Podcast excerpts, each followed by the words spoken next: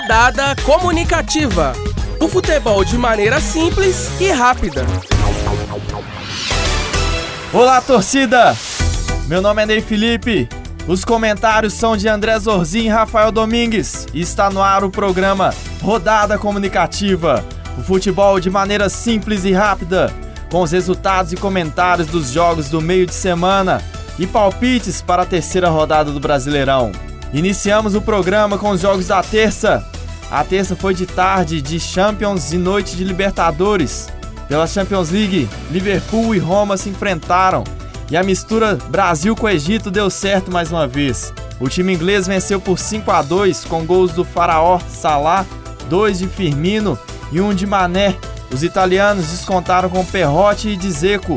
E a mistura, André? Vai levar a Champions dessa vez? Então, Ney, essa mistura tá muito boa, hein? O Liverpool conseguiu fazer 5 a 2 tava vencendo por 5 a 0 até tirar o Salah, tomou dois gols. A Roma gosta de fazer esses golzinhos fora de casa para decidir em casa, como fez com o Barcelona. Vamos ver o que vai acontecer no jogo da volta. Se chegar na final, como é jogo único, dá para levar, hein? É, já à noite foi de Libertadores e o primeiro brasileiro foi o Santos. O time paulista recebeu Estudiantes de La Plata e venceu por 2 a 0. Gols de Gabriel Barbosa e Lucas Veríssimo. E esse time do Santos, Rafael? É, Ney. É, André. O time do Santos vem forte nessa Libertadores. O Santos vem forte com o garoto Rodrigo, que tá jogando muita bola. E o Gabigol desencantou. Após oito jogos, ele fez o seu e garantiu a vitória do Peixe. A quarta-feira continuou no mesmo esquema de terça, tarde de Champions e noite de Libertadores.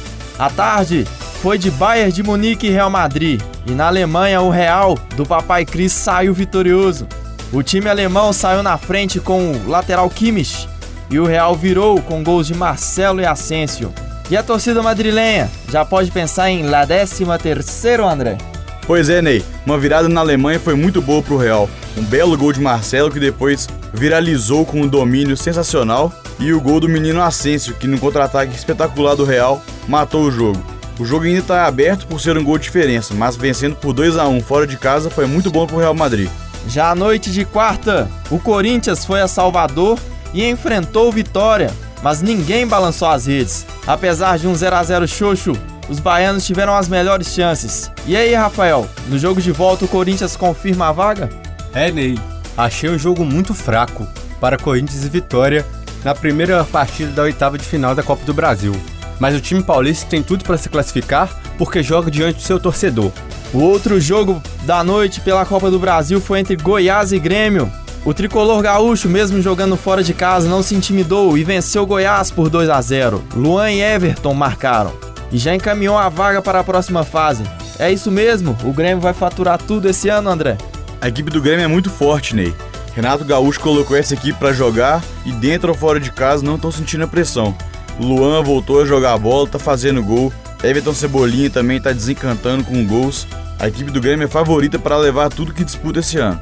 Já fechando a noite de quarta, mas dessa vez pela Libertadores, dois brasileiros entraram em campo. O Palmeiras foi a La Bomboneira e venceu o Boca Juniors. O Verdão fez uma ótima partida. Keno e Lucas Lima marcaram e já classificaram o Palmeiras para a próxima fase. E agora, Rafael, o Verdão engrena? É, Ney. Que partida fez o Palmeiras? Conseguiu superar a pressão do Boca Júnior e fez um resultado ótimo jogando fora de casa. O time paulista, superando a crise interna, vem para casa com os três pontos e vem com tudo para conquistar a Libertadores este ano. Já o Mengão foi à Colômbia e empatou com o Santa Fé 0 a 0. E aí, André, que história é essa de gol que o juiz interrompeu porque acabou o jogo? Teve isso?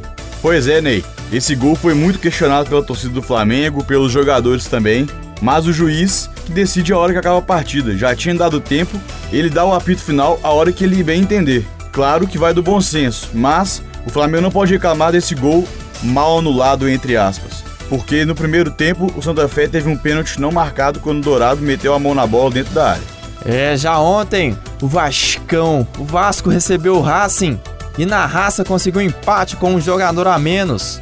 A revelação Lautaro Martinez abriu o placar e o Meia Wagner empatou. E esse Vasco, Rafael, agora de volta pela briga de uma vaga na Libertadores? Na minha opinião, o Vasco é o mais fraco do grupo. O time é muito limitado. Ontem foi na superação, junto com a torcida, conseguiu esse empate heróico. O time do Racing teve várias chances de fazer o gol e saiu com a vitória, só que esbarrou na bela partida de Martin Silva. Com o resultado, o Vasco vai para cima do Cruzeiro e buscará em tudo a vitória. O nosso primeiro bloco fica por aqui. Voltamos a seguir com os times de BH. Estamos apresentando Rodada Comunicativa. Voltamos com o programa Rodada Comunicativa, o futebol de maneira simples e rápida. Agora é o bloco dos mineiros e abriremos falando do galão da massa. O Atlético que teve a semana livre de jogos, mas o bastidor foi movimentado. O lateral Emerson chegou e assinou o contrato até 2022. Casares e Léo Silva já podem jogar domingo. E aí, André? Expectativa para esse jogo de domingo? É o galão querido? Pois é, Ney. Depois do triunfo diante da equipe do Vitória, o Galo teve uma semana inteira livre para treinos e resolver pendências de bastidores. Yuri e Felipe Santana foram dispensados. E o lateral direito Emerson foi regularizado no bid e já pode atuar domingo se o Thiago Lag quiser. Por mim, já jogaria ele, porque o Patrick não dá mais. Léo Silva e Casares voltaram a treinar em campo com o grupo e podem virar opção para domingo também. O Galo precisa dessa vitória, pois é diante do Corinthians, líder, uma equipe muito forte para poder embalar nesse ano. E o apoio da massa já está garantido. Até a noite de quinta-feira, tinha sido comercializado cerca de 13 mil ingressos para o duelo de domingo. É, já o Cruzeirão cabuloso passou o carro no time da Laú 7 a 0. O Mineirão foi palco de mais uma goleada, com gols de Thiago Neves duas vezes, Sassá duas vezes, Arrascaeta, Sobes e Rafinha. O Cruzeiro se mantém vivo no grupo e agora é o segundo colocado. Rafael, essa goleada foi para lavar a alma do cruzeirense? O Cruzeiro foi impiedoso, implacável e vai forte para conseguir a classificação e mostrar que nunca foi eliminado na fase de grupo da Libertadores. O time, jogando com centroavante, mostrou para o Mano Menezes que funciona, que não precisa jogar com medo. O Arrascaeta fez uma belíssima partida e foi o melhor em campo, na minha opinião. Agora o Cruzeiro se prepara para enfrentar o Inter e vai com tudo para cima do Vasco e conseguir a classificação e vir forte na fase mata-mata da Libertadores. O segundo bloco já se foi. Voltaremos com o terceiro e os palpites da rodada do Brasileirão. Estamos apresentando Rodada Comunicativa. Voltamos com o programa Rodada Comunicativa, o futebol de maneira simples e rápida. E vamos de palpites. No sábado, o Botafogo enfrenta o Grêmio no Engenhão. Qual o seu palpite, André? Ó, o Grêmio focando na Libertadores e o Botafogo apenas com o Brasileirão, 2 a 0 Botafogo. No domingo, o Atlético enfrenta o Corinthians no Independência. Seu palpite, Rafael? O Corinthians vem de uma sequência de jogos. Depois de enfrentar o Atlético, na quarta-feira tem Libertadores. Na minha opinião, esse jogo para empate, 1 a 1. Já o Paraná recebe o Sport no Durival de Brito. E aí, André? É o duelo dos menores do campeonato, né? É um duelo muito difícil de palpitar, porque os dois times estão em formação e são dois times fracos. Acho que um 2 a 2 talvez. E o Bahia joga em casa contra o Furacão. O que vai dar nesse jogo, Rafael? O Bahia é muito forte jogando na Arena Fonte Nova. Na minha opinião, 2 a 1 para o Bahia. Os tricolores se enfrentam no Maraca, Fluminense e São Paulo.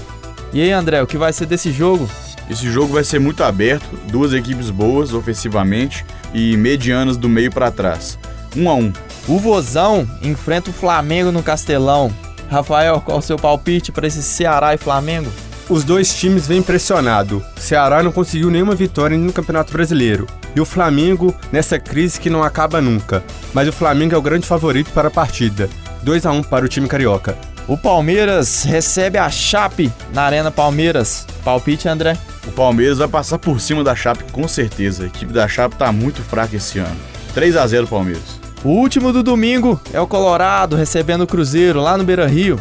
Qual o seu palpite, Rafael? O Cruzeiro costuma dar sorte jogando contra o time do Inter.